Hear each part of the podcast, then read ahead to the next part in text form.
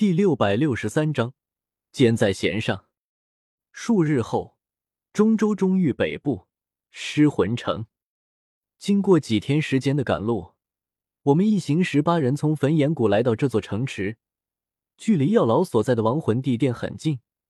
若是飞行的话，两三个是时辰就能抵达。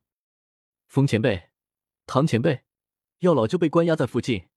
今天我们就在城中休息一晚，养精蓄锐，明天再出发去救药老。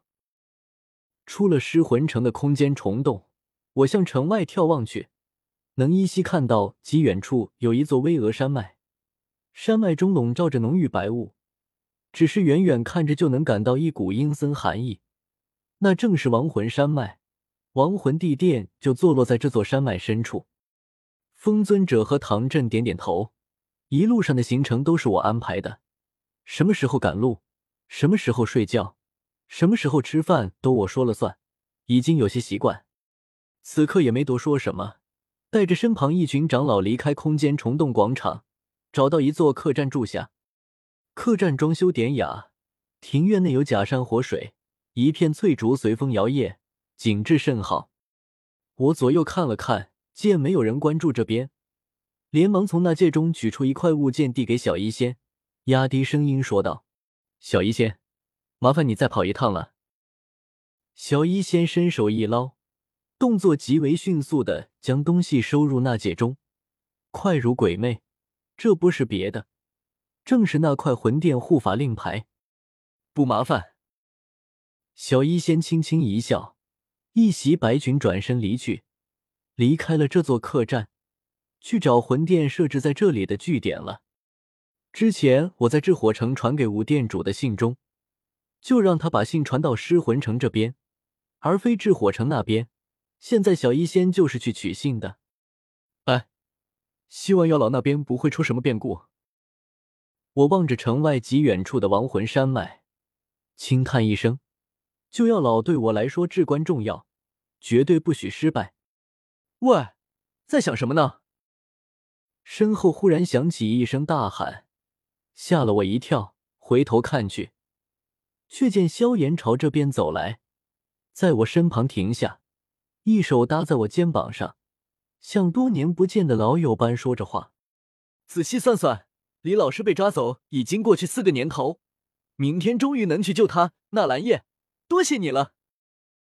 萧炎看向我的目光颇为复杂，伸手拍了拍我的肩膀。要不是你，我肯定没这么快就能来救老师，我也请不动唐镇那些人出手。我淡淡一笑，一家人不说两家话，谁世上我要是不帮你，还有谁会帮你？萧炎大笑，两手一抓，手中凭空出现两坛烈酒。哈哈，说得好。我们都是一家人，来喝一碗。左手一抖，一坛烈酒扔向了我。这叫一碗？我暗暗翻了个白眼，伸手接过，随手一拍，震去酒坛上的风泥，与萧炎干了一坛烈酒，大口灌下肚，却是连点反应都没有。以我如今的肉身强度，生吞岩浆都不是问题，区区烈酒自然奈何我不得。萧炎倒是没有运功抵御，几口烈酒下肚，脸庞微微发红。我笑道：“酒壮怂人胆，怎么明天就要和魂殿对上？三哥怕了？”萧炎脑袋一横，鼻子都快翘到天上去了。我萧炎会怕魂殿？哼！纳兰叶，你给我等着，早晚有一天，我萧炎会将整个魂殿连根拔起，让他们鸡犬不留。我轻轻抿了一口烈酒。感觉和喝水没什么区别，将整个魂殿连根拔起。你要是晋升斗帝了，还真能做到。可现在，三哥，你现在的修为太差了。明天去救药老时，遇到厮杀，你往后面躲就好了。前面的是有风前辈和唐前辈顶着。萧炎顿时一脸不服气，昂着脑袋说道：“纳兰叶，你虽然修为暂时比我高，但我萧炎这么多年也不是白混的。”明日便让你看看我的厉害。我暗暗好笑，明天这一战的主角必定是尊者。你小小一个一星斗宗，就和四年前初入中州的我一样，什么都不是，也敢夸下这海口，与萧炎瞎聊了会儿天。一坛烈酒喝完，我面色如常，倒是萧炎喝得脸庞泛红，有些微醺的回了自己房间。一袭白裙穿过庭院，在摇曳的竹林下走过，绝美的脸庞令两旁的鲜花都无地自容，素手推开我的房门，走了进来。我透过窗户看了眼天空，只见太阳还没下山，火红的夕阳照耀在城中千家万户上。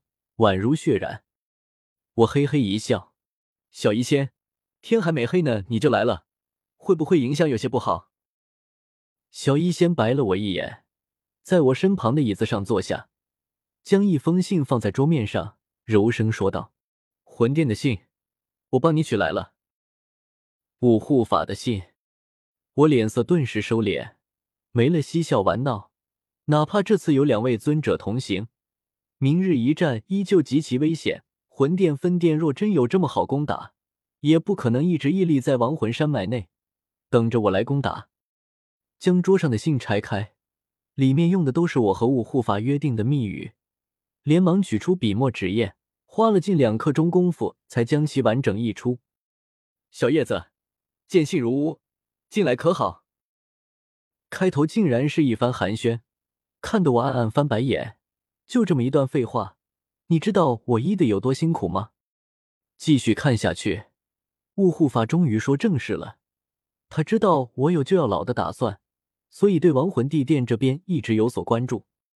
这一段时间内，亡魂地殿这边并没有什么动静，魂殿也没增派强者来这边看押药老。毕竟一位尊者，三位大护法，还有不少护法。这么多强者看压一道灵魂体，已经够给妖老面子。不过信末，雾殿主又加了一句，说西明人殿和亡魂地殿相隔甚远，两边也不是同级别的分殿，他对亡魂地殿的消息不一定准确，只能作为参考。看得我是一脸蛋疼。小一先坐在我身边，与我一同将信看完，此刻微微蹙额。纳兰叶。接下来我们怎么办？凉拌。